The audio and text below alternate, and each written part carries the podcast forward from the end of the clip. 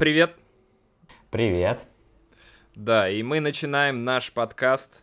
Э, напоминаю, что, хотя вы слышали все это сейчас в заставке, э, что у нас Сергей, э, фармацевт, и я запутался, кем ты сейчас работаешь, ну, в смысле, где ты сейчас работаешь, потому что до этого ты работал фармпредом, правильно? Ну да, медпредом. А вот с конца лета, с начала осени я поменял деятельность, пошел работать в лабораторию, которая занимается контролем качества лекарственных препаратов. А, в чем заключается работа? Потому что я вообще не понимаю, как это происходит, особенно в России. А. Ну, работа заключается в проведении различных, а, проведении экспертизы, химико-фармацевтической экспертизы, то есть есть какие-то определенные показатели, которым должно соответствовать каждое лекарственные средства, они, в принципе, сведены по большей части в государственной фармакопии, которую может прочитать каждый, изучить, ознакомиться. И вот в целом все показатели, которые в этой фармакопее контролируются, мы в лаборатории контролируем. Конечно, каждый эксперт, в зависимости от его квалификации, занимается различными опытами. Я в силу, так сказать, небольшого еще моего а, профессионального опыта в этой сфере занимаюсь достаточно, ну, относительно простыми опытами, да, то есть там какая-то спектрофотометрия, титрование, то есть еще до какой-то а, хроматографии или атомной эмиссионной спектрофотометрии я не дорос. Не дорос. а, смотри, а, а как а, экспертиза происходит? Каких лекарств там у вас? Всех. А, ну, ну всех, смотри, у меня, я работаю, получается, в целом мне вообще формально нельзя называть, да, но я не буду конкретизировать. У нас есть центр некий, да, и там есть несколько лабораторий, а какая-то лаборатория занимается одной группой препаратов, какая-то лаборатория занимается исключительно микробиологией, ну, то есть проверка на микробиологическую частоту, допустим, препаратов. А моя лаборатория в целом а, занимается, ну, практически всем. То есть от любого препарата может так получиться, что какой-то показатель надо проконтролировать, и его буду делать именно в моей лаборатории. Угу. Прикольно, прикольно. А, тебе нравится, да, эта работа? Да. А, потому что э, напомним э, немножечко зрителям, кто не в курсе, а, а да никто не в курсе, потому что у нас так и не вышел этот вы выпуск, что мы год назад, э, год, да, назад примерно? Ну да, э, летом это было. Нет, это когда... не год назад было, полгода назад, наверное. Ну, нет. Короче, это было в июне это было в июне, почти год назад, э, мы пытались снимать что-то подобное, только у нас тогда, конечно, было чуть больше ресурса, и мы снимали э, прям конкретно шоу, и вставки из этого шоу мы, наверное, даже нарежем э, в этот выпуск, и что-то оттуда будет. И тогда Сергей сказал, что вообще не особенно нравится работа тебе фарм-представителя, медпредставителя. А, да, и дело. сейчас я так понимаю, что ты нашел то, чем прям тебе нравится заниматься.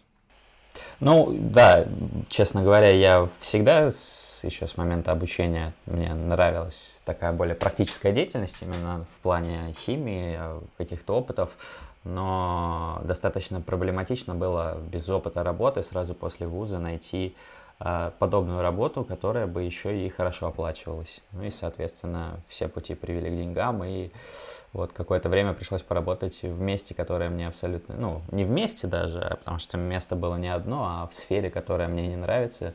А, но повезло, подвернулся случай, меня абсолютно случайно позвали, и вот я здесь. Ну, то есть, по сути, ты ученый на данный момент? Отчасти. А, ну, отчасти, да. Ну, это скорее ну, можно сказать, как научные кадры, наверное, больше, чем ученые. Да. Ученые все-таки предполагают какую-то исследовательскую деятельность, я так понимаю. А, в больше смысле, просто, то есть, э, да, практическая. Просто... Ну, не то чтобы практическая, практики у меня на работе, конечно, хоть отбавляй. Именно а, изучение каких-то новых вопросов. Я все-таки работаю уже по готовым методикам, да, там какие-то есть, конечно, моменты, когда надо подумать, надо посмотреть, но в целом а, я не придумываю нового метода исследования лекарственных препаратов. Я, след... используя имеющиеся ресурсы, проверяю качество. Ага. А как ты сейчас на карантине работаешь, не работаешь? А, пока не работаю, но вот со следующей недели я выйду, причем я не очень понимаю, честно говоря, механику работы, мне это надо уточнить, потому что есть вариант, что я буду в лаборатории прямо с понедельника по пятницу с ночевками. Но этого я еще не знаю, но вот все это время я сидел с первого указа нашего дорогого президентушки. И вот только выйду в понедельник и будем работать с учетом, что выходные нам дали, зарплату сохранили, но сроки никакие не перенесли и придется все в авральном режиме закрывать. Ага, то есть получается, что ты сейчас технически, да, выйдешь э, и... А какой смысл будет работать с понедельника по пятницу, если ты потом все равно уйдешь домой в субботу-воскресенье? С ночевкой, я имею в виду. А с ночевкой прежде всего смысл, если я правильно понял, что мы будем работать с ночевкой, э, хотя это очень большая вероятность, что я что-то не так понял, потому что лично я не видел места вообще, где там можно поспать, если только нас не планируют эксплуатировать круглосуточно.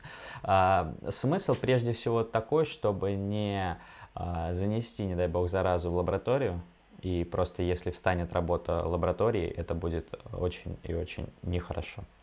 Но смотри, технически, насколько, ну, если вот так рассуждать рационально, то в субботу ты уходишь домой, э, заражаешься, э, и в понедельник приходишь э, обратно в лабораторию.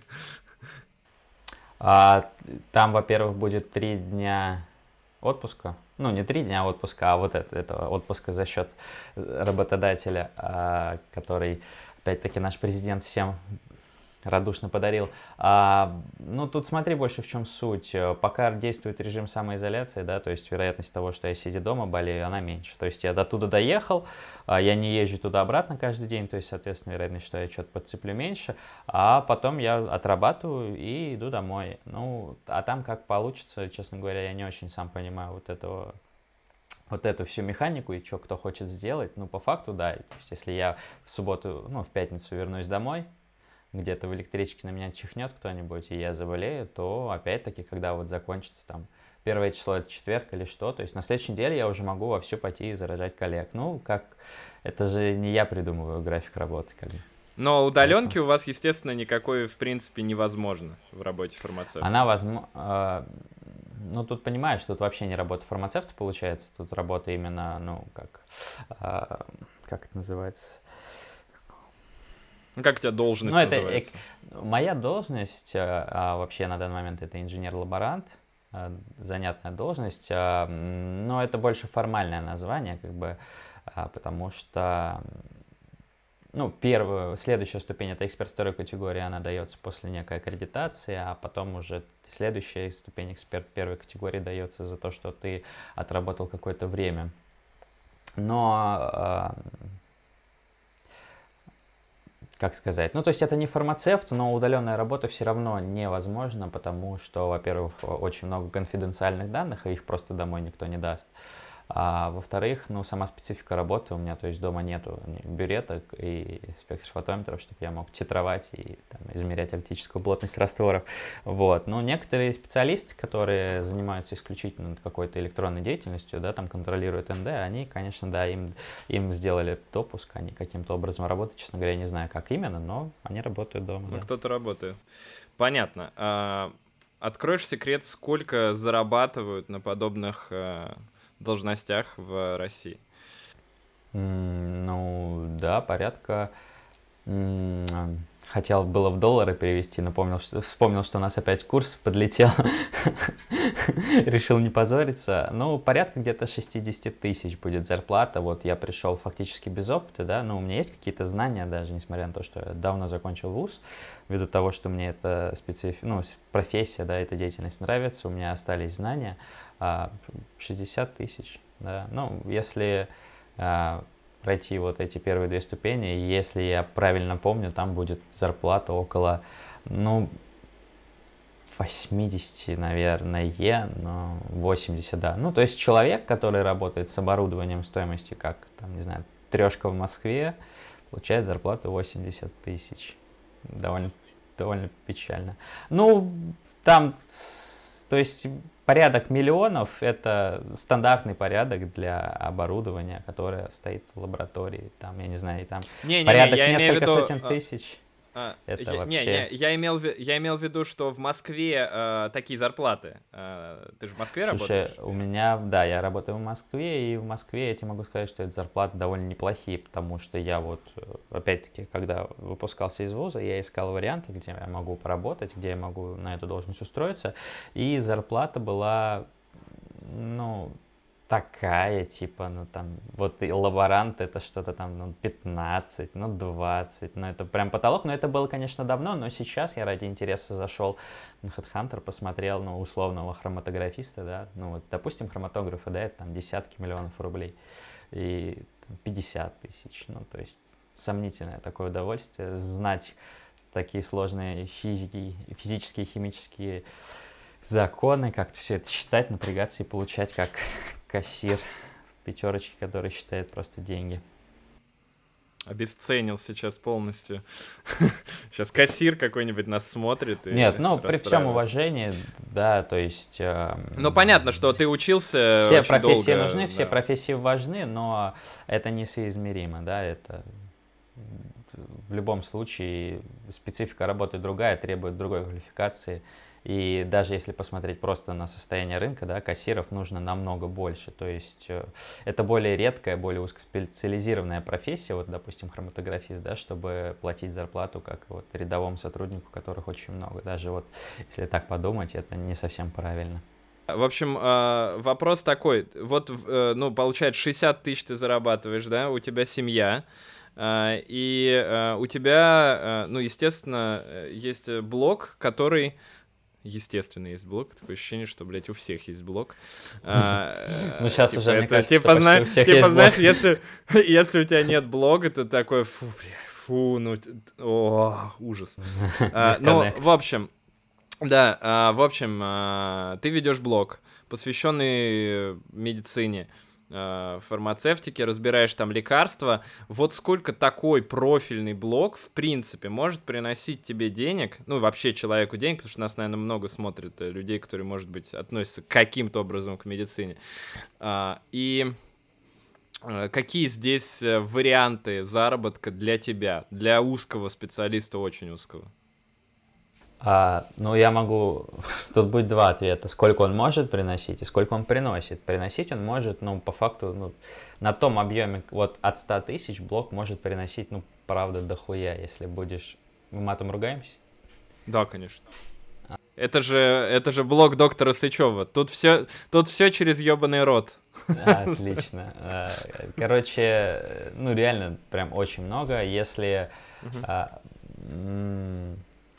Короче, вопрос цены как бы твоей жопы, да, то есть я говно не рекламирую, я за все время существования моего блога, больше там года уже, мне кажется, что все, что я заработал, да, эти там, 10 тысяч в месяц сраные, блядь, меня аж прям жаба сзади приобняла такая, и, э, наверное, отказал я раза в три больше людям. Ну, то есть там могут написать, ну, вот Полисорб. Ну, блядь, Полисорб всем пишет Новый год, два года под... Ну, в последний Новый год они мне не писали, по-моему. В первый Новый год они мне прям написали, когда у меня блог там еще маленький был, они мне уже предложение скинули. Ну, как бы, блядь, я их пос... Ну, я сказал, что я препараты не рекламирую, в принципе. То есть я уже себе вот одну часть, одну статью заработка убрал. Ну, потому что это, мне кажется, э, как это, непредвзятое отношение у меня э, сразу э, как это сказать, капитулирует. То есть всегда можно будет сказать, что вот ты продался. А пока у меня ни одного поста в ленте нет за деньги, и ни один препарат я не рекламировал за деньги.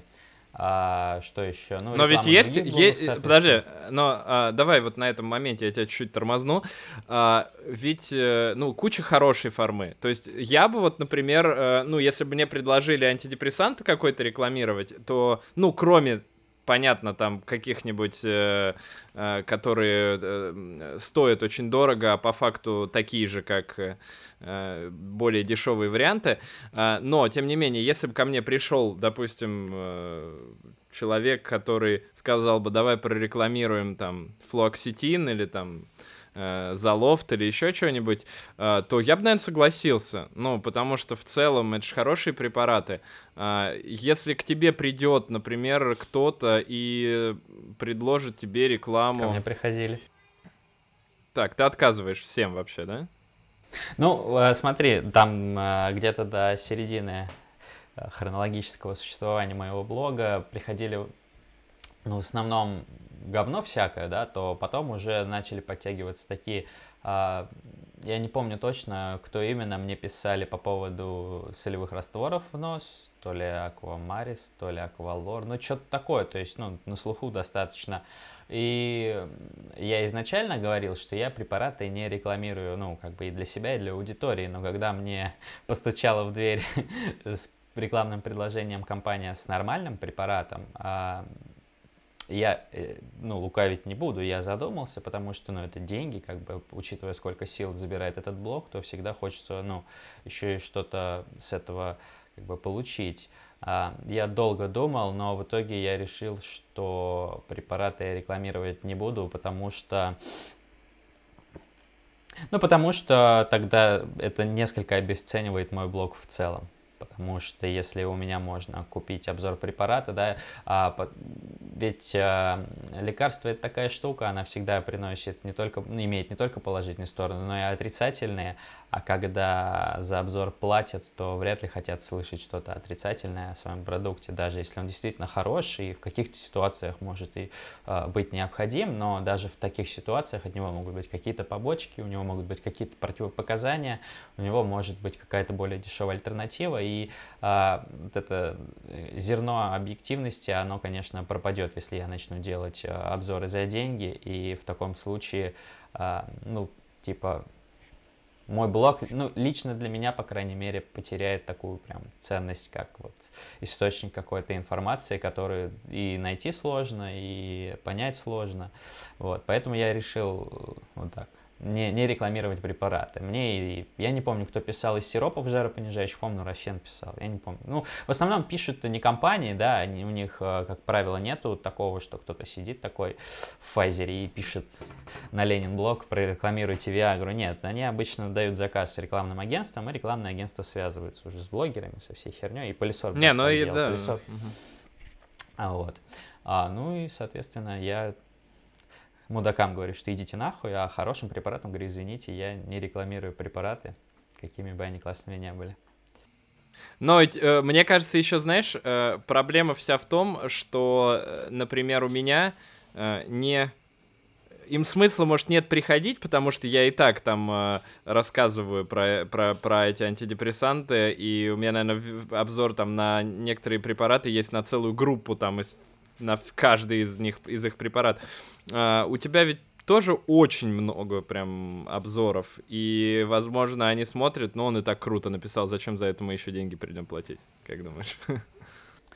А, ну, слушай, круто, э, понимаешь, а, когда ты пишешь э, обзор, чтобы человеку дать максимально широкую картину понимания, да, вот э, а, по конкретному препарату, и когда ты пишешь ну, продающий текст, да, то есть я и в продажах работал, это вообще две разные, просто это разное, абсолютно. То есть, когда ты хочешь рассказать э, что-то, чтобы человек понял, и когда ты хочешь рассказать что-то, чтобы человек купил, это это пересекается только в одном случае, когда ты рассказываешь вообще все о препарате. Вот если ты расскажешь все о препарате, то там можно будет найти и реплики из продажного текста, и реплики из, из текста а, обзора, но в целом, как правило, это разные вещи. Ну и я вот добавить хочу, мне кажется, еще знаешь, почему к тебе не приходят? Все-таки а, если ты а, обратишь внимание, рекламируется в основном, ну, не, не в основном, а вот прям вот 99,9% это безрецептурка, во-первых, которая по закону может рекламироваться, да, то есть если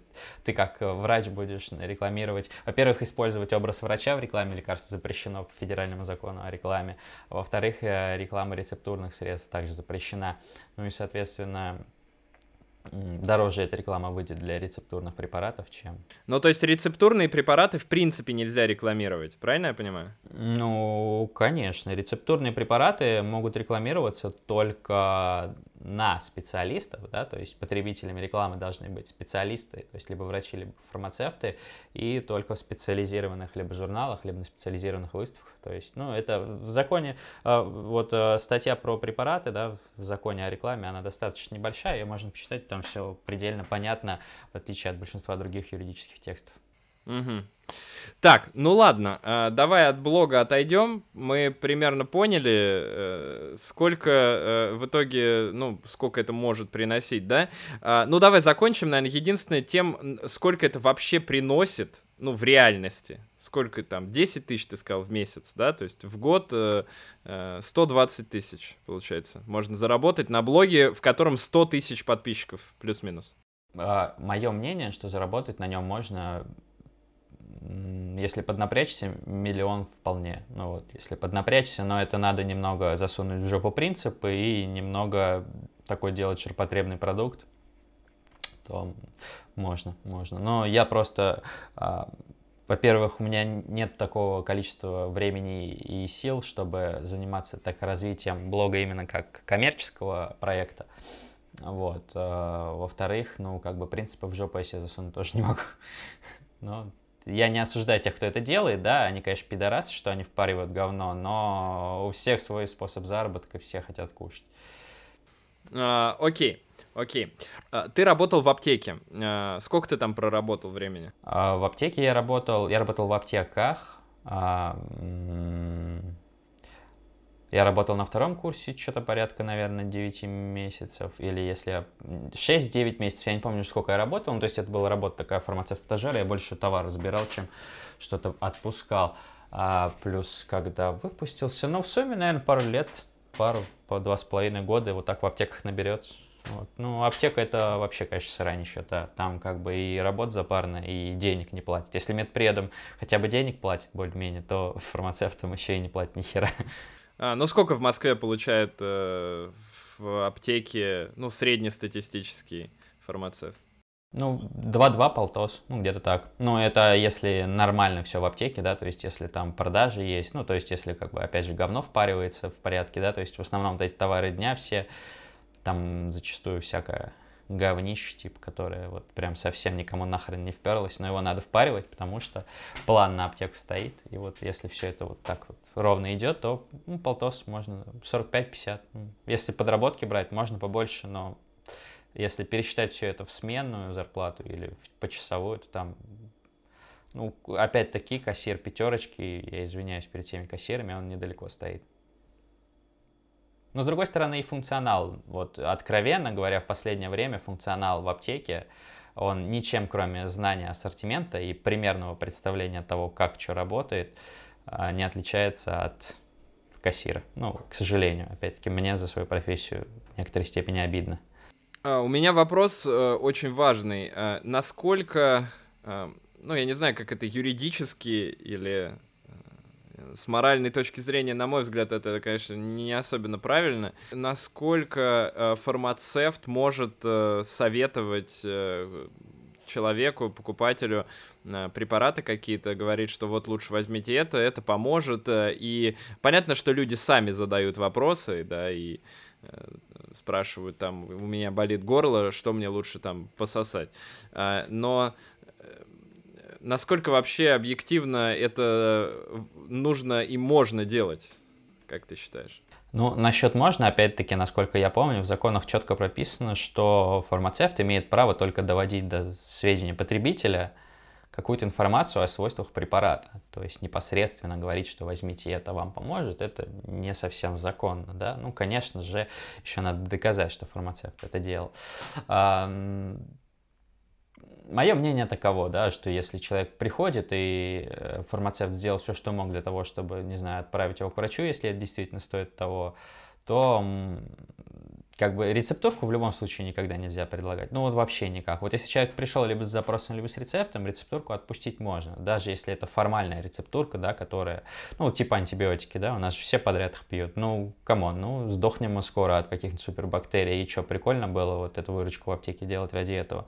Вот. А если без рецептурка, ну, Сложный вопрос, знаешь, учитывая то, что у нас откровенно люди хер кладут на свое здоровье, учитывая то, что у нас и врачи говно выписывают часто, то если там человеку от боли горла конкретный стрепсилс порекомендуют, то я не думаю, что, блядь, мир перевернется и кто-нибудь умрет. Конечно, это все плохо, и а, в идеале стоит стремиться к каким-то более жестким правилам отпуска препаратов, да, то есть, что есть строгая рецептурка, есть безрецептурка, которую человек сам берет, если ему надо, а фармацевт его может проконсультировать по поводу того, что это и как это работает, человек уже сам принимает решение.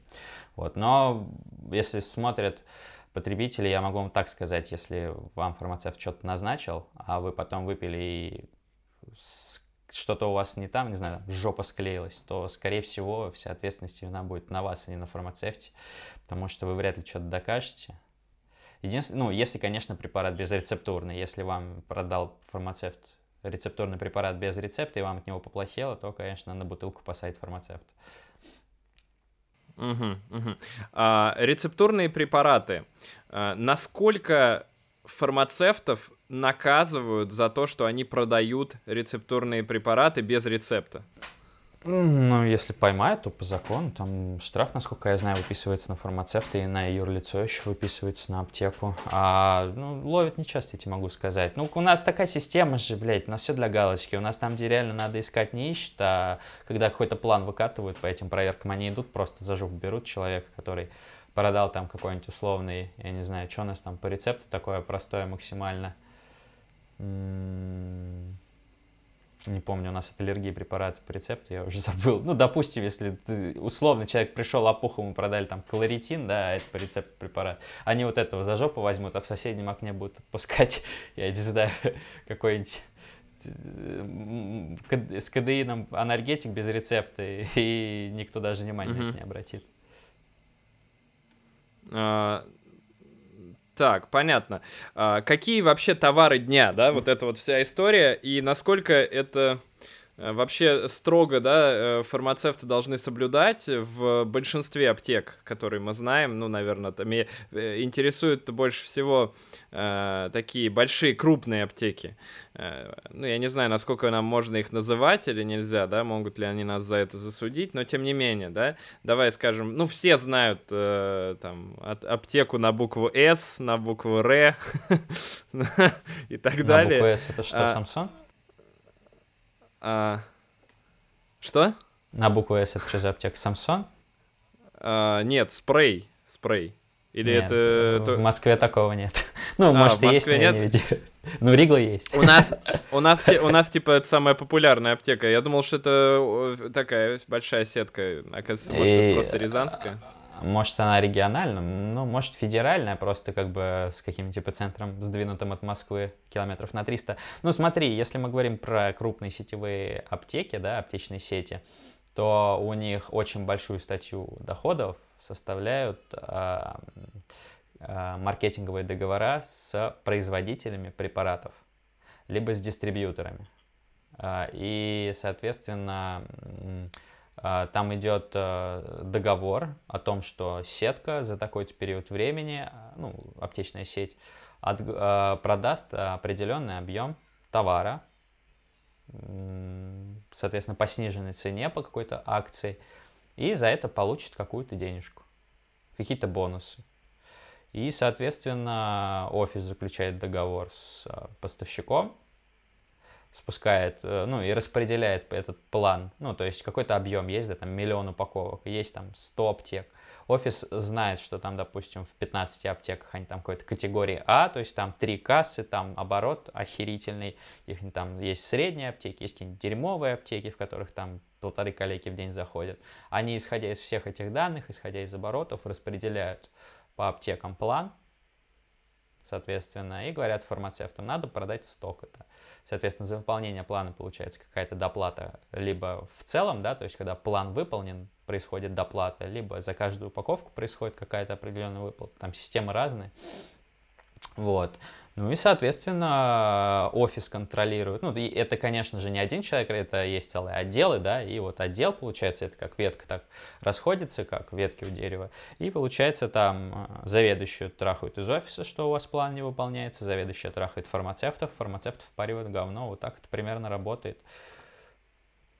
Ну, то есть э, бесплатный сыр, он, э, конечно, нет. Если что-то нужное, да, то есть, безусловно, бывают какие-то нужные вещи по этим акциям, но аптека это, блядь, не магазин. То есть, если так сложились звезды, что тебе вот врач выписал какое-то говно, да, это приходишь в аптеку, и оно по акции, ну возьми и порадуйся. Но если ты просто заходишь в аптеку, за тем, что тебе реально надо, и видишь, что, блядь, желтый ценник, а не взять ли мне. Но это максимально тупо, во-первых, потому что с утилизацией просроченных лекарств в России дела обстоят вообще печально, то есть их просто выбрасывают, это, ну, это, это это, это хреново, мягко говоря. А во-вторых, потому что, ну, это не конфетки. Ну, нахрен лишние таблетки дома. Ну, типа, чтобы что? Ну, выпить их, когда, не знаю, захочется, это так не работает. Ну, и деньги зря тратятся, и, блядь, ну, импульсивные покупки в аптеке это вообще что-то неприемлемое, на мой взгляд. А, а э, как же аскорбинка, например, э, в детстве я всегда просил маму, чтобы она мне купила эти сладенькие белые таблеточки. Не, ну, я говорю именно про аптечный ассортимент, который относится к лекарственным препаратам и средствам медицинского назначения, да, то есть если мы говорим какое-то условное, а, там, там, блядь, гематогенки, да, если ты покупаешь, не... если у тебя ожида, и ты жрешь гематоген, то это, конечно, ну, тут, ну, тоже туповато так достаточно выглядит, но если ты просто любишь этот гематоген и пришел в аптеку купить гематоген, то, ну, почему нет? Ну, хотя гематогенный продается в магазинах уже сейчас во всех, ну, как бы ладно, ну, зашел, купил, аскорбинка, ладно, там сожрать что-то просто вкусненькое, ну, можно, да, в аптеке можно что-то купить вкусненькое, но это все-таки достаточно редкое это составляет небольшой процент от вот всякого, все, всех покупок в аптеке, да, обычно, как правило, все-таки люди покупают аскорбинку с целью, блядь, иммунитет поднять, прям он сожрал эту сладкую хуйню, а, либо, либо просто, что, я мысль потерял, короче, либо покупают аскорбинку, чтобы иммунитет поднять, либо какое-нибудь говно другое себе покупают, которое тоже в целом им не нужно, ну, вот ну окей, э, смотри, вот иммунитет поднять, раз уж мы это подняли тему. Сейчас, э, мне кажется, последние годы это э, самая популярная тема, которая вообще спрашивается у фармацевтов в аптеке. Мне нужно что-нибудь в период ну, конечно. осенне-зимний, там, зимне-весенний или еще какой-нибудь, что-нибудь для поднятия иммунитета, для того, чтобы его как-то там подзадорить. Это вообще возможно или нет? Расскажи об этом. Ну, бля, вот я, мне всегда... я не очень понимаю, да, вот э, поднять иммунитет. Зачем? Ну, зачем? Нет, не зачем. Да? Как, я просто не понимаю, как люди себе это представляют, да, что такое иммунитет и как, блядь, его можно поднять. Это что, гиря какая-то? Просто э, если э, так, в общих чертах даже открыть Википедию, да, иммунная система, это, блядь, пиздец, какая сложная система. У нас там две сложные системы, в которых ни хера ничего не понятно. Это нервная и иммунная. Вот, э, и это многоступенчатая, многоуровневая система, да, то есть там есть какой-то местный иммунитет, есть там система интерферонов, есть там Т-хелперы, Т-киллеры, блядь, лимфоциты, это все срань такая. И а, ну, это все абсолютно по-разному работает, это все собрано очень сложно воедино, это все зависимо, но это все работает абсолютно по-разному.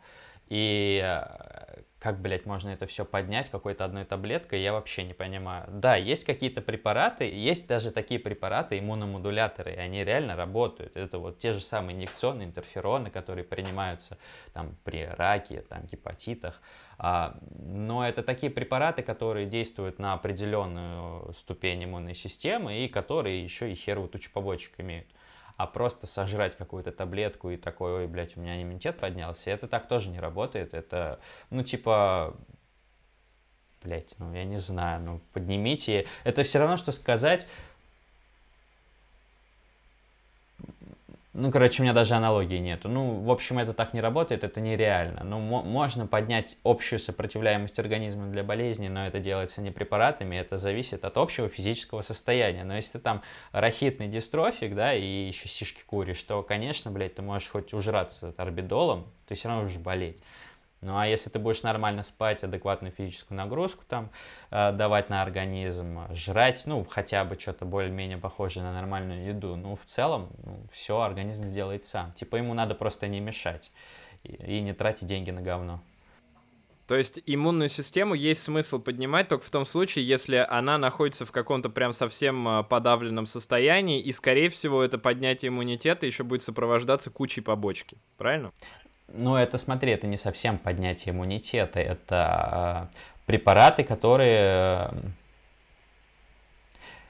фармакологическая терапия, э, которая вмешивается, то есть у любого препарата есть механизм действия, да, какой-то там э, НПВС, да, обезболивающий, там, циклоксикиназу вот это блокирует, а есть препараты, которые воздействуют на иммунную систему, на какое-то определенное звено иммунной системы, либо модулируя ее действие, да, как в случае с интерферонами, либо, допустим, супр... иммуносупрессоры для людей, которые перенесли трансплантацию или еще какие-то а, проблемы, применяется иммуносупрессивная терапия, которая просто подавляет, допустим, клеточный иммунитет иммунитет. Но именно в общем поднять иммунитет это только в общем можно просто улучшить физическое состояние организма. А там уже и иммунитет поднимется, и писюн стоять будет, и так далее. Так, окей. А, тогда следующий вопрос, который, в принципе, оттуда же. Комплексные витамины, которые у нас пользуются, мне кажется, популярностью больше, чем порнуха. Э, это вообще э, какой-то вселенский обман, или они хоть кому-то могут принести что-то полезное? Зависит от комплекса, потому что надо понимать, что этих витаминов есть ну просто до хрена, и там намешано может быть вообще что угодно. Есть определенные витамины, даже есть э, определенный комплекс, которые действительно могут быть полезны. Надо понимать, что такого, чтобы у человека был недостаток сразу нескольких витаминов, я не говорю про там 10, да, 10 это вообще пиздец, это и как человек живет. Ну, типа, когда есть достаточно широкий там 3, 4, 5 витаминов недостаток, это, как правило, связано с каким-то, ну, другими проблемами, допустим, там синдром малябсорбции, да, когда у человека не всасывается в кишечнике а, витамины те же самые, да, то есть когда какие-то нарушения в пищеварении или когда какие-то... А... Правильно я понимаю, что по сути, комплексный препарат, ну вот то, о чем ты говоришь, которые могут быть полезны, это, ну, не совсем попсовые вот эти вот комплексы, да, в которых всего-всего-всего понемножечку. Это, типа, если у тебя, например, есть действительно, э, ну, не знаю, недостаток витаминов группы В, там, трех вариантов каких-нибудь, то ты покупаешь витамин э, комплексный, но в, в комплексе которого только то, что тебе нужно. Правильно я понимаю? Ну, хотя бы, да, либо хотя бы примерно. То есть, если, допустим, ты там веган, да, у тебя не, не совсем сбалансирован рацион, и ты понимаешь, что там, а, скорее всего, дефицит такого-то витамина, или еще лучше, если ты сдал анализы и четко понимаешь, что у тебя там недостаток витаминов группы В, то хотя бы ты будешь ориентироваться и представлять, если ты не найдешь четко комплекс, который будет состоять только из того, что тебе нужно, и тебе впадло пить несколько таблеток по отдельности, то, наверное, просто имеет смысл подобрать комплекс максимально близкий к тому, что тебе нужно. Либо там, допустим, беременные женщины, да, вот у них тоже комплексы есть всякие не будем называть э, торговые наименования, да, но их реально до хера, и там зачастую есть то, что, в принципе, ну, как бы, ну, блядь, витамин С беременным-то нахуя он нужен? Ну, типа, блядь, съешь два перца, как бы, болгарских, и все, твоя суточная доза, ну, покрыта, там, в картошке витамин С даже есть. Ну, то есть, это максимально тупо, но... А, ну, в случае с беременными это отдельная история, там врач должен назначать, безусловно, а, но проще, наверное, все-таки пить отдельно, да, для беременных, там, потому что не такое большое количество нужно, и как правило, в поливитаминах, там, не знаю, и препараты йода, они все-таки отдельно должны приниматься. А, там, ну, а йод, а для, профи... для профилактики, для профилактики, ну, с беременными понятно, да, там достаточно много, на самом деле. А, в в плане обычных, да, вот нам с тобой, например, э, мы не беременные, э, и нам э, нужно ли для профилактики что-то, ну, витамин D, да, наверное, нужно ну, для профилактики. Витамин D это такая вообще отдельная история, про него никто ничего не понимает, блядь, и везде по-разному пишут, но в теории, да, лучше как бы витамин D пить, если нет возможности сдать как бы анализ, да, потому что он достаточно дорогой на уровень витамина D в крови, то лучше пить витамин D в суточной дозировке. Там по рекомендации смотреть, как, какая кому надо, потому что там зависит от э, возраста, от э, веса. Ну, от веса это больше, наверное, детям. От возраста, от пола, от э, состояния, типа беременные, не беременные. Ну, беременным, кстати, вообще, насколько я знаю, не особо рекомендуется витамин D. А, вот, но Короче, ну витамин D это просто отдельная история. Я к чему? Для профилактики, как бы пить какие-то витаминные комплексы, ну, бля, нет, ну не проще ли жрать просто нормально? Ну да. А, но э, вопрос в том, что, наверное, купить витамины, они стоят сколько? Тысячу рублей, да, и люди ожидают, что они могут э, есть э, только фастфуд, и если плюс тратить тысячу рублей в месяц на комплексный препарат, и вроде как все в порядке. Но на самом деле, насколько мне известно, в комплексных препаратах в основном очень низкие дозировки, которые особенно не поднимут уровень э, витаминов, если они у вас в дефиците. Слушай, бывает по-разному. Вообще витамины это такая штука, которая... Это э, есть так, такое понятие микронутриенты. Это, то есть, э, то, чего должно быть в рационе, вообще мизер, но он нужен, как бы, да, это минералы и микроэлементы, и витамины. То есть витаминов организму нашему по факту нужно, ну, мало, откровенно. Там суточные нормы, они миллиграммами, как правило, исчисляются. И в таблетках может быть как недостаток каких-то витаминов, так и избыток каких-то витаминов. То есть избыток витаминов, да, гипервитаминоз, это тоже дерьмовое состояние, тоже организму плохо. И сложно сказать, что хуже, а витамин, гиповитаминоз или гипервитаминоз. Вот. А, то есть говорить, что там мало или много, то нет, просто это не нужно. Угу. IHerb. Или как правильно? iHerb. iHerb. Да, хер знает, как это правильно. IHerb. Почему все так на нем помешались? О, блядь, ну, во-первых, это способ uh, подработки неплохой, потому что если, допустим, блогер рекламирует iHerb, там его реферальная ссылка, все такое, я, честно говоря, в механику не очень вникаю, я даже, честно говоря, не знаю, там а, даются какие-то баллы на покупку себе всякого говна, либо те прям деньгами платят, а, вот, а, но...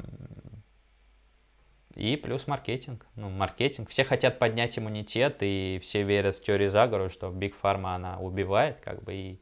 а добрые дяденьки из парфармацевтики никого не убивают, просто хотят всем помочь за ваши бабки. Ну, а, вот так это работает. Но, но смотри, а как бы те люди, которые за то, чтобы э, сервис э, развивался, да, и продолжал свою работу, э, а он, э, я так понимаю, что юридически, периодически его пытаются как-то прикрыть э, на российский рынок.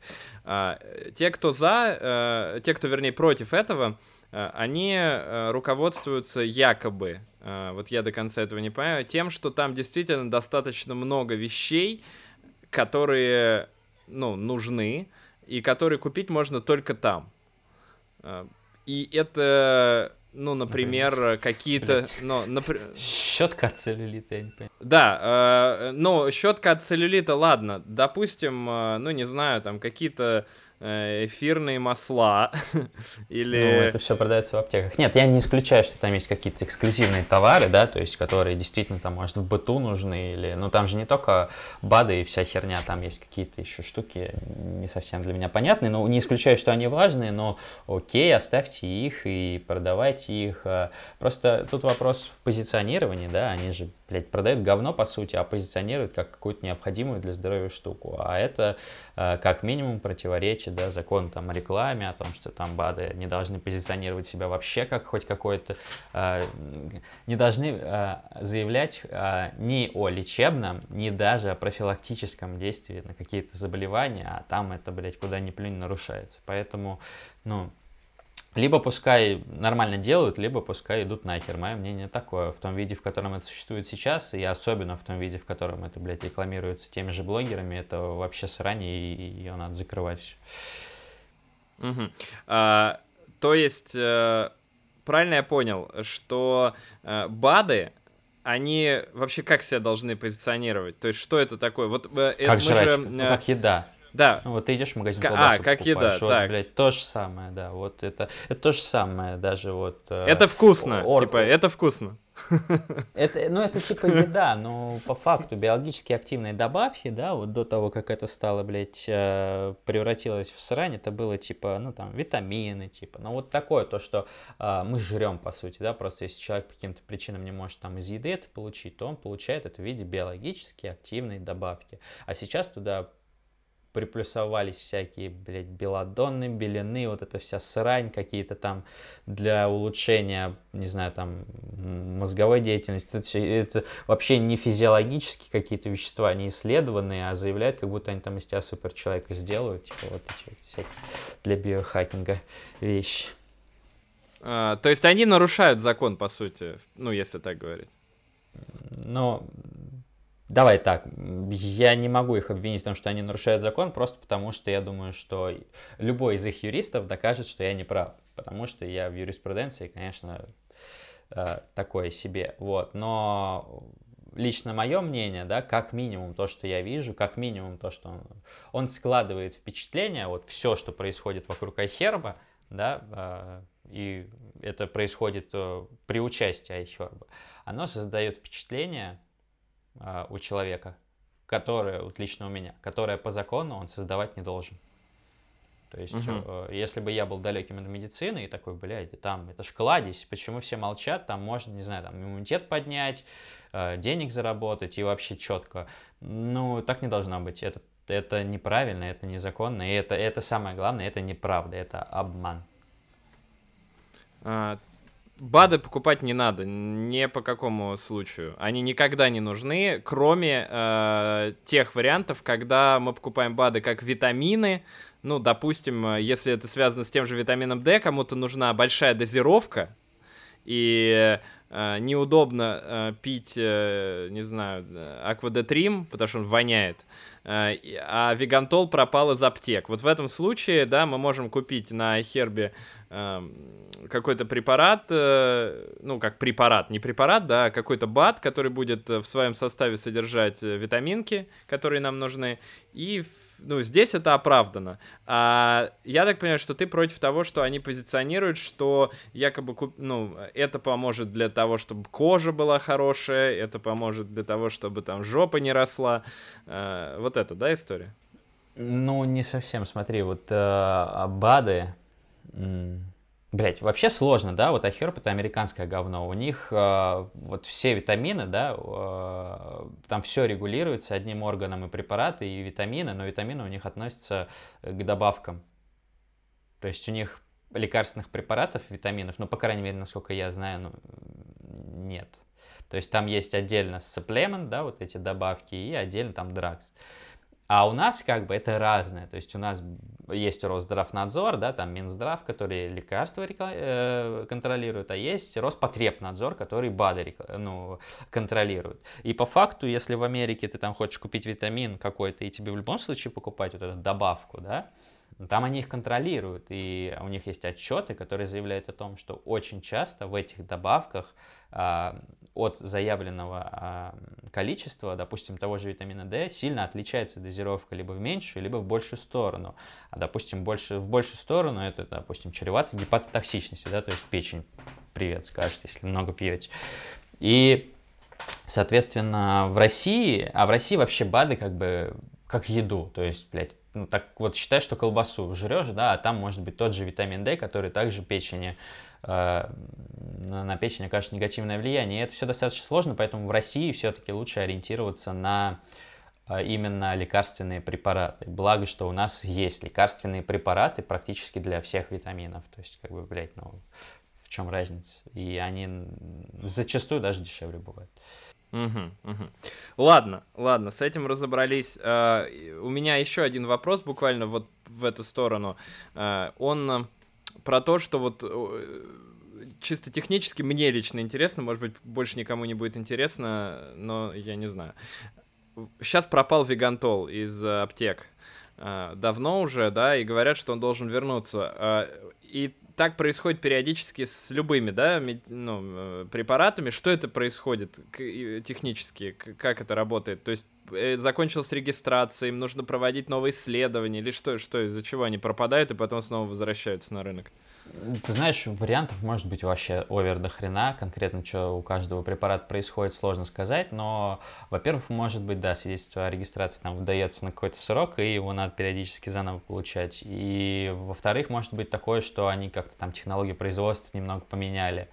И опять-таки надо вот пройти, допустим, ко мне в лабораторию прийти, чтобы я посмотрел, ну не я, а моя лаборатория посмотрела сказала, да, по новой технологии получается все там соответствует э, критериям э, качества, вот, допустим, фармакопии, либо, допустим, новая производственная площадка открывается. Опять-таки это надо, чтобы после этой площадки мы тоже протестировали, посмотрели, все ли так работает. То есть любые какие-то подвижки, изменения в структуре работы, в структуре производства, а, они все-таки ведут к а, пропаданию препарата на некоторое время с рынка, потому как это блядская бюрократия, то есть это все по срокам затянуто, это все достаточно много времени занимает, плюс еще помимо вот проверок всех, которые ну, должны пройти э, после изменений производителя, еще и как бы непосредственно сами изменения, они же тоже время занимают, там тупо наладить там линию, как-то, не знаю, перенести все это говно, то есть это все достаточно долго и проблемно, и поэтому, ну, как правило, препарат, если пропал, то он нормально пропадает на полгода, на год, бывает побольше.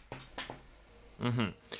А, грибные аптеки. Я сам недавно совсем а, узнал об этой теме. А, не знаю, насколько ты, тебе известно, но сейчас появились а, в большом количестве в Москве, Питере, я так понимаю, и в меньшем количестве в регионах а, аптеки, которые, ну, типа аптеки, я так понимаю, что это не совсем аптеки, в которых продаются препараты какие-то на основе грибов, э, и позиционируются они, я так понимаю, тоже как э, э, якобы там антидепрессанты, противотревожные, противо, не знаю, там, ну это я про свои, да, говорю, тематики, э, э против всего, в общем. А, Причем а, они такие очень селективные, я так понимаю, аптеки. То есть там, а, вот ты, э, ты говоришь, у меня там э, тахикардия, и тебе должны дать именно какой-то сбор этих грибов в какой-то определенной дозировке. То есть не то, что там от всего на свете, а конкретно там то-то, то-то, то-то баночки стоят.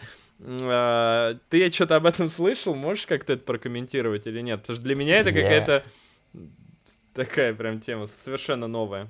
Мне кажется, что они уже достаточно давно такие аптеки были. А, я не могу утверждать, но мне кажется, что я видел уже их. Ну, это все говно, это типа маркетинг. Ну, люди, я не знаю почему, но людям нравится, когда что-то максимально простое и максимально, там, не знаю, типа грибы для иммунитета, блядь. Ну, типа, ну, то есть человеку сложнее, блядь, вникнуть в то, как работает иммунитет намного, да, чем, блядь, поверить в то, что какой-то опенок ему, не знаю, там, иммунитет поднимет. И поэтому получается то, что получается, там, гомеопатия цветет и пахнет, э, ну, блядь, вот так. Прям конкретно Нет, про но них ведь... я не знаю. Но ведь есть ну... какие-то исследования? У, э, мы смотрели с женой э, выпуск э, подкаста у Джо Рогана, где он приглашал мужика, не помню, как его зовут, мы тут напишем потом, э, как его зовут. Э, и он э, часа два там или три, наверное, шел этот подкаст, и он э, реально занимается исследовательской работой. Э, и говорил там о полезных свойствах, там о том, о том, о том. Но в итоге, вот у меня все равно осталось мнение, что основная история связана с галлюциногенными, конечно же, грибами. И э, э, мне кажется, что все-таки это история про то, что про какой-то легалайз, да, про то, что в будущем, возможно, это, это можно будет использовать в каких-то там рекреационных целях и так далее. Ну, с, там, естественно, вряд ли в России, но в США уж точно. А, и э, большая часть передачи была все-таки посвящена именно, э, именно галлюциногенам и их э, влиянию, э, нежели чем другим грибам. Поэтому вот непонятно, то есть ты какую-то исследовательскую де- деятельность не изучал, да, касаемо этого Конкретно грибов? Да, да, да. Нет, я не изучал, но я тебе могу, знаешь, как сказать, ну, а, а, есть много достаточно и растений, И не исключаю, что грибов, которые действительно могут оказывать какое-то воздействие на наш организм, в том числе лекарственное, но проблема, даже если допустить возможность, что грибы там опенок поднимет тот же иммунитет, заключается в том, что все опенки, опенки растут по-разному, в разных местах, в них будет всегда какое-то либо вещество, либо комплекс веществ будет отвечать за этот эффект. И э, в каждом грибочке это будет, э, во-первых, разное соотношение этих компонентов, если это комплекс, либо будет разное количество одного компонента, если это он работает. И сказать о том, что, блядь, грибная аптека будет работать, это максимально тупо. Можно сказать о том, что да, вот опята содержит в своем составе там такое-то вещество или комплекс веществ в таких-то пропорциях, которые нормально работают для такой-то проблемы. Соответственно, это вещество выделить, стандартизовать по количеству, по частоте, завернуть это все в лекарственную форму и продавать уже в виде препарата. Современная фармакология работает так, то есть отвары, безусловно, очень часто бывает такое, что люди там, не знаю, пижмой жопу вытирают в надежде, что у них там зуб болеть перестанет. Это так не работает. Но есть и некоторые препараты, которые основаны реально на а, растительном сырье. Но вот ты наверняка знаешь, что вот зверобой при депрессии помогает при легкой и средней тяжести. Да? То есть есть исследования, там а, гиперицин и вот вещество гиперицин а, за это отвечает, насколько я помню. И, соответственно, препараты на основе какого-то определенного вещества вполне может быть. Но типа пить э, грибы, я не знаю, это туповато. Ну, нарезал вот человек дерьмовый гриб, я не знаю, там не ту часть срезал, и все, вроде как уже лекарственный эффект пропадает. Ну и чё, это за аптека такая?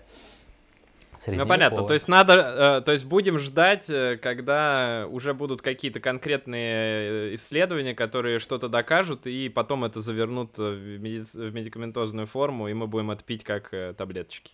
Ну да, но опять-таки ждать не, не надо ждать, надо понимать, что если это случится, да, потому что ждать можно чего угодно, там даже может найтись какое-то супердейственное вещество, да, в грибочке в каком-то, да, а оно будет экономически невыгодно его производить, блядь. Ну, извините, типа, формат не только про то, что людей лечить, это еще и бизнес. Никто этим заниматься не будет, никто не будет его производить.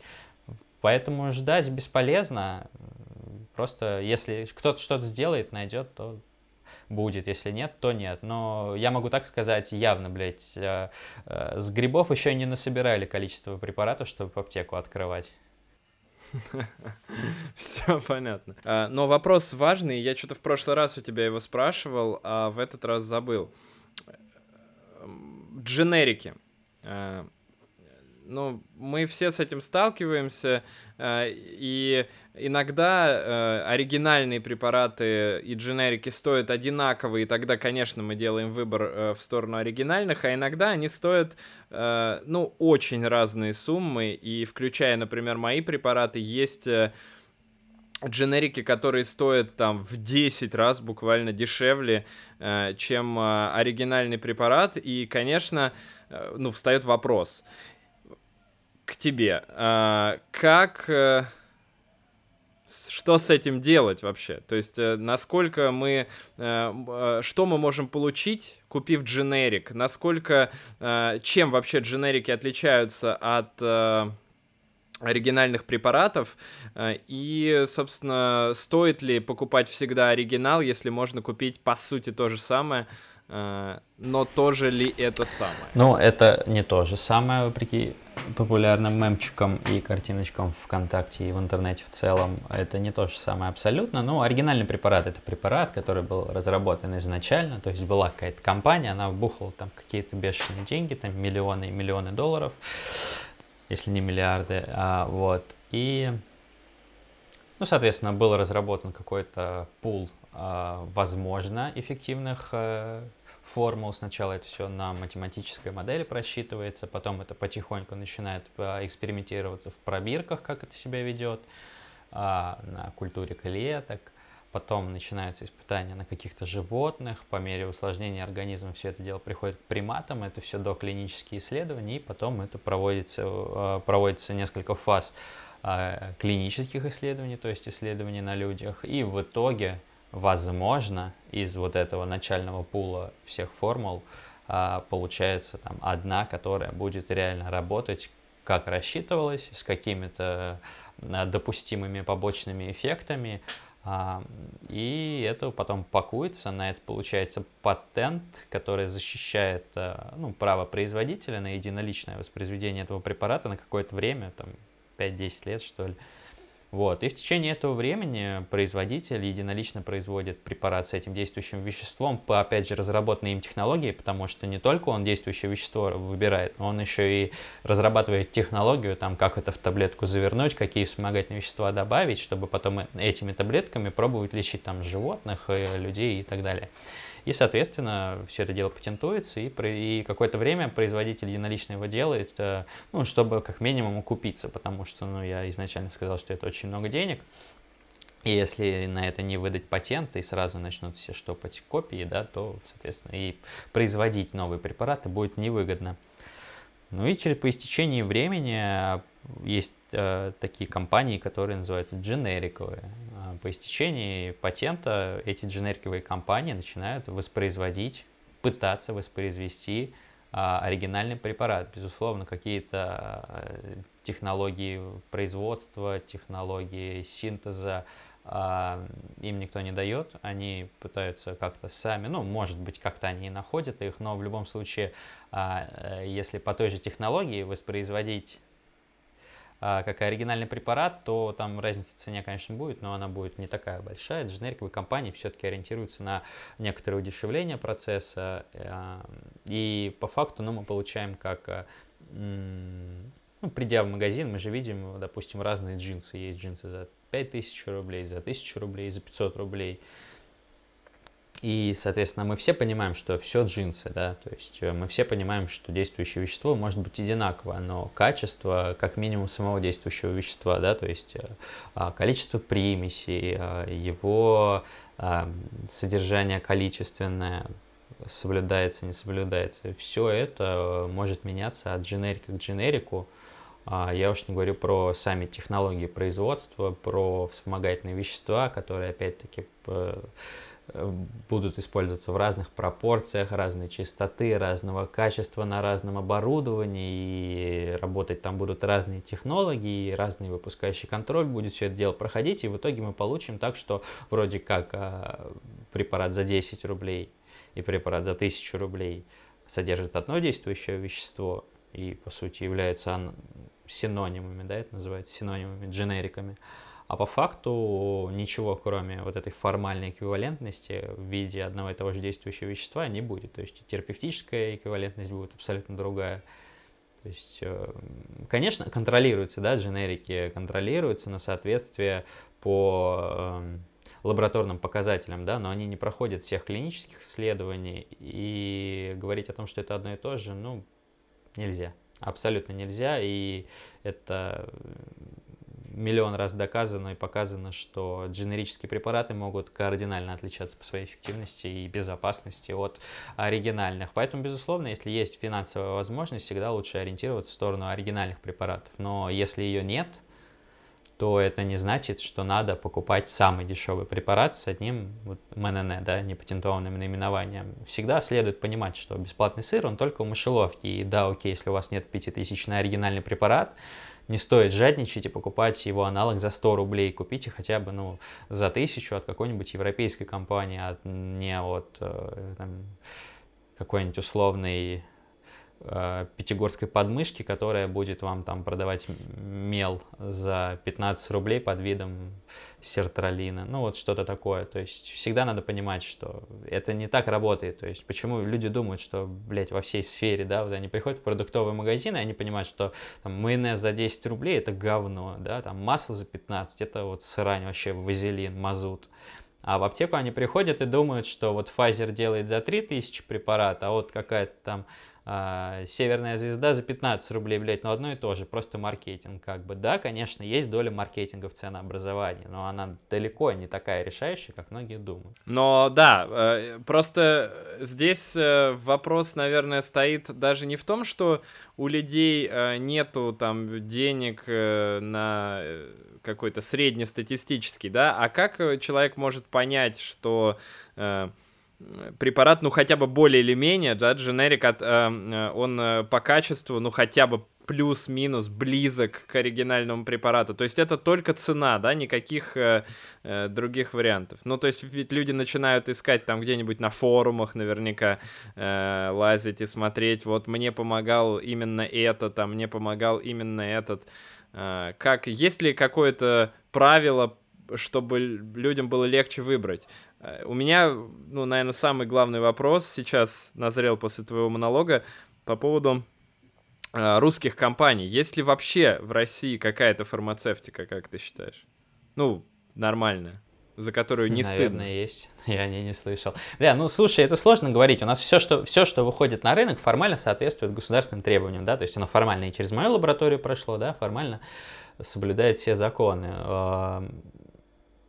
Сказать, что у нас одно говно, ну, я не могу. Наверное, есть что-то такое ну, среднее. Что-то выдающееся, конечно, у нас нет. Я, честно говоря, даже не знаю, есть ли у нас какие-то оригинальные компании, которые делают не фуфло, да, то есть у нас э, фенотропил, отечественная разработка, да, там, блядь, миксидол.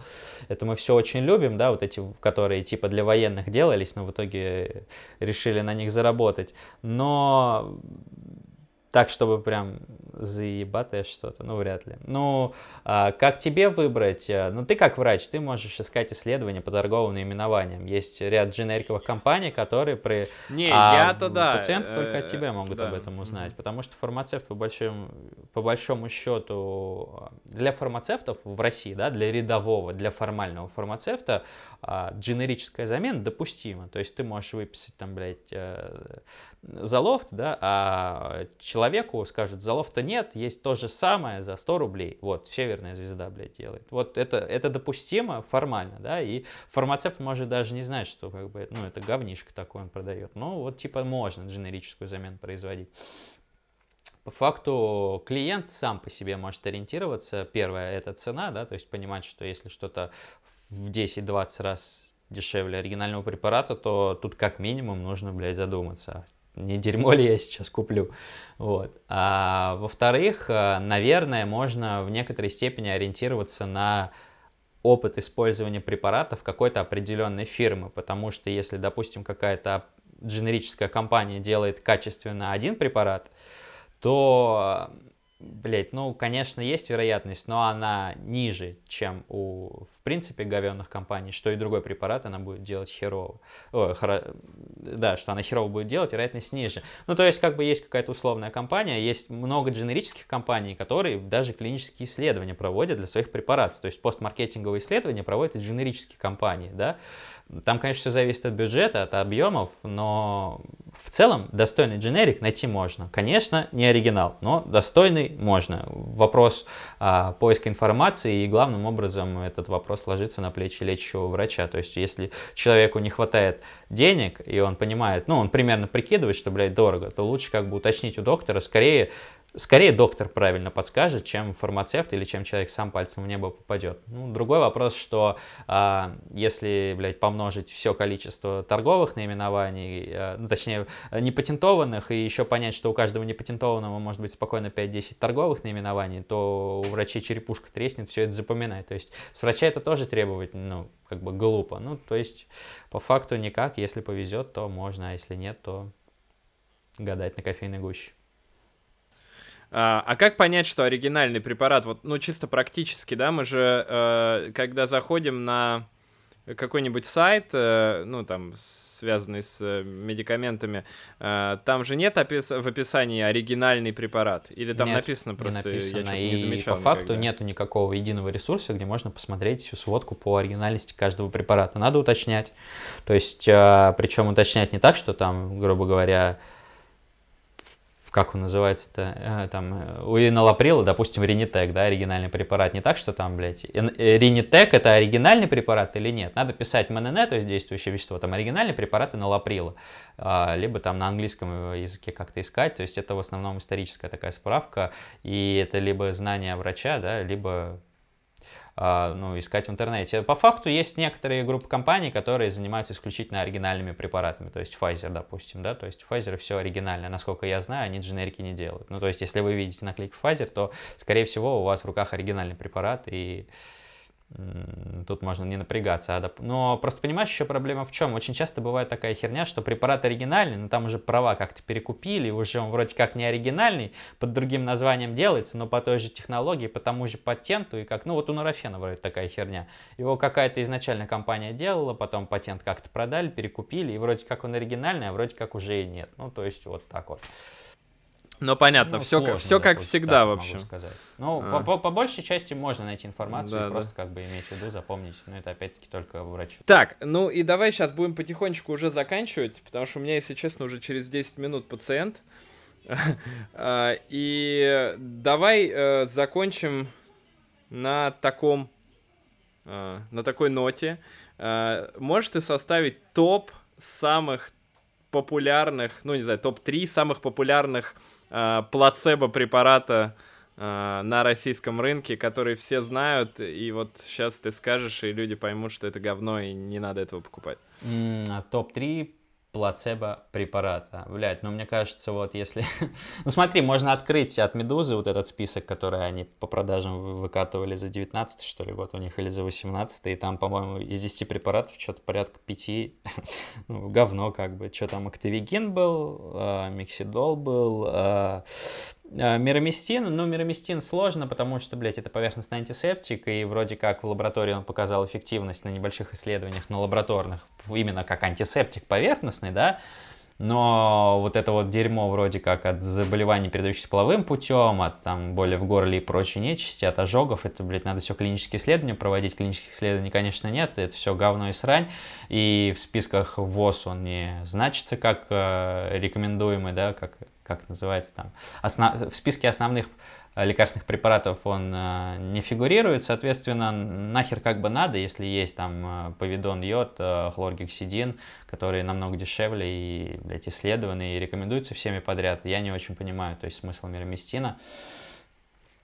Э, ну давай, да, да, да, давай еще. Давай. То есть перестаньте, пере, перестаньте заливать его себе ну, в член. Да, хватит. и в член, и, соответственно, во все остальные отверстия. Сейчас а, я хочу какой-нибудь оригинальный составить список такой, но, блядь, только вот одно противовирусное говно в голову приходит, потому что это самое популярное. Ну, орбидол на первом месте. Слушай, мне нет? кажется, там его Кагацел двигал когда-то, нет? Вроде как Кагацел лучше продается.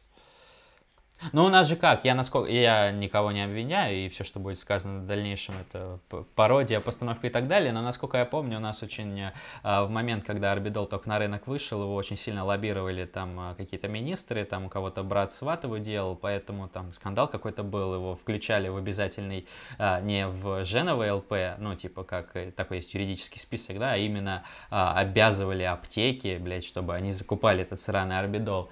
Вот, ну, то есть он продавался до какого-то времени хорошо, а потом, а, а потом как бы Роснано, то есть тоже госконтора, блядь, купила акции производителя Кагацела, и вроде как и его двигать начали, то есть у нас как бы это говнецо, оно все так не, недалеко от государства все, и поэтому сложно сказать, кто там из них первее, но можно сказать с уверенностью, что и то, и то говно.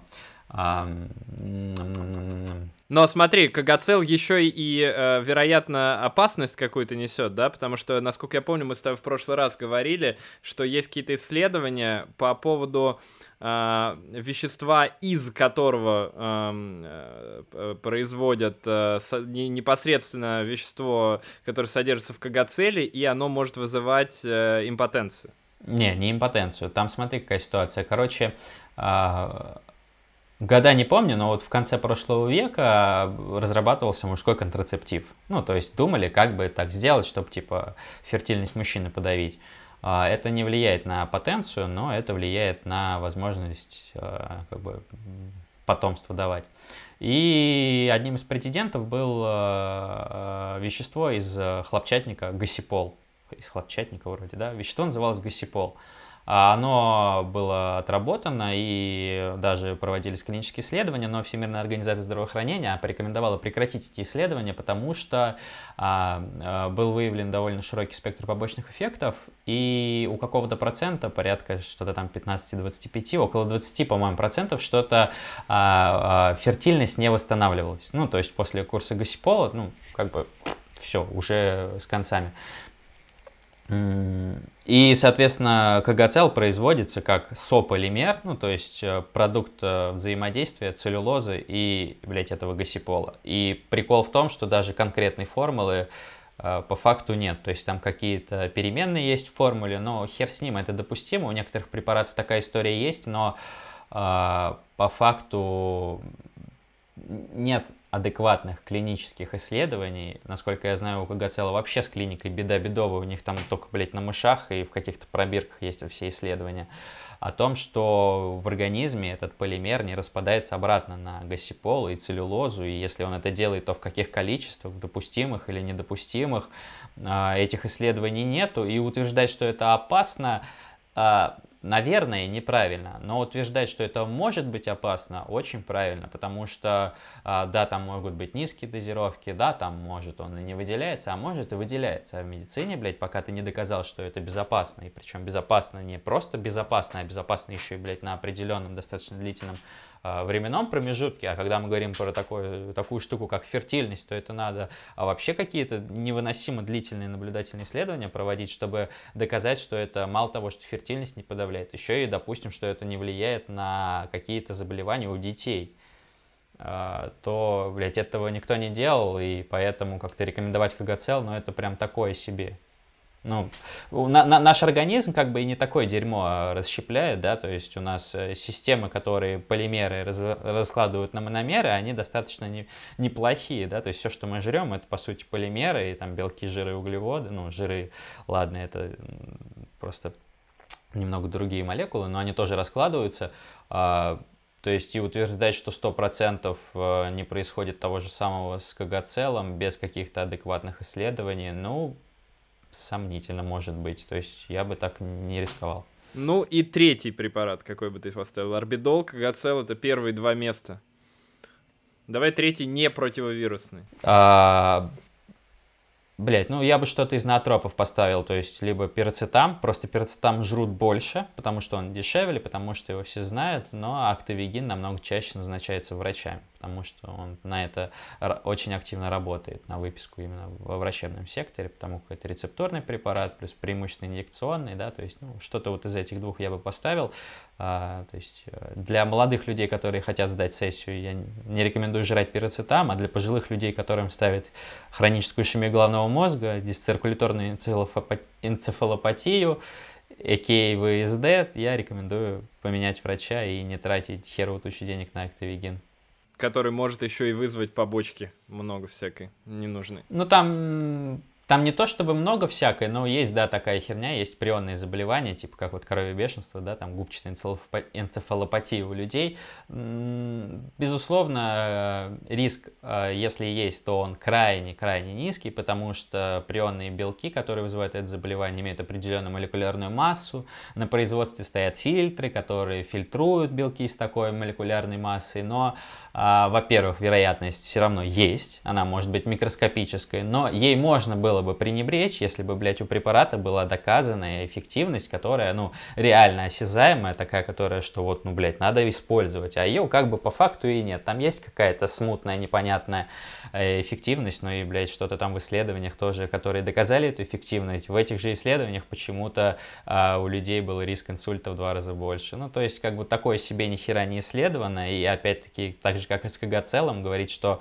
это надо принимать, ну, блядь, во-первых, не факт, что поможет, а во-вторых, может быть, еще и хуже сделает. Так, окей. Спасибо тебе большое. Мы не обсудили, конечно, гомеопатию, но мне кажется, мы так ее много обсуждаем в наших блогах, э, что вообще. А, обязательно... Гомеопатия да, говно. А, гомеопатия говно. Ну, окей. А, значит, а, а, подписывайтесь обязательно на Инстаграм Сергея а, и Здесь говорят правду. Да, да. Вот, там вы сможете получить много информации нужной. Обязательно подписывайтесь на мой канал э, здесь, хотя бы на Ютубе. Наконец-то уже подпишитесь, уже сил нет никаких. Так медленно мы развиваемся. Э, и э, на мой Инстаграм, в общем, все там будет по ссылке в описании. Мы, как всегда, без рекламной интеграции. Всем спасибо, счастливо, вы были на канале Доктор Сычев. Оставайтесь с нами, пока.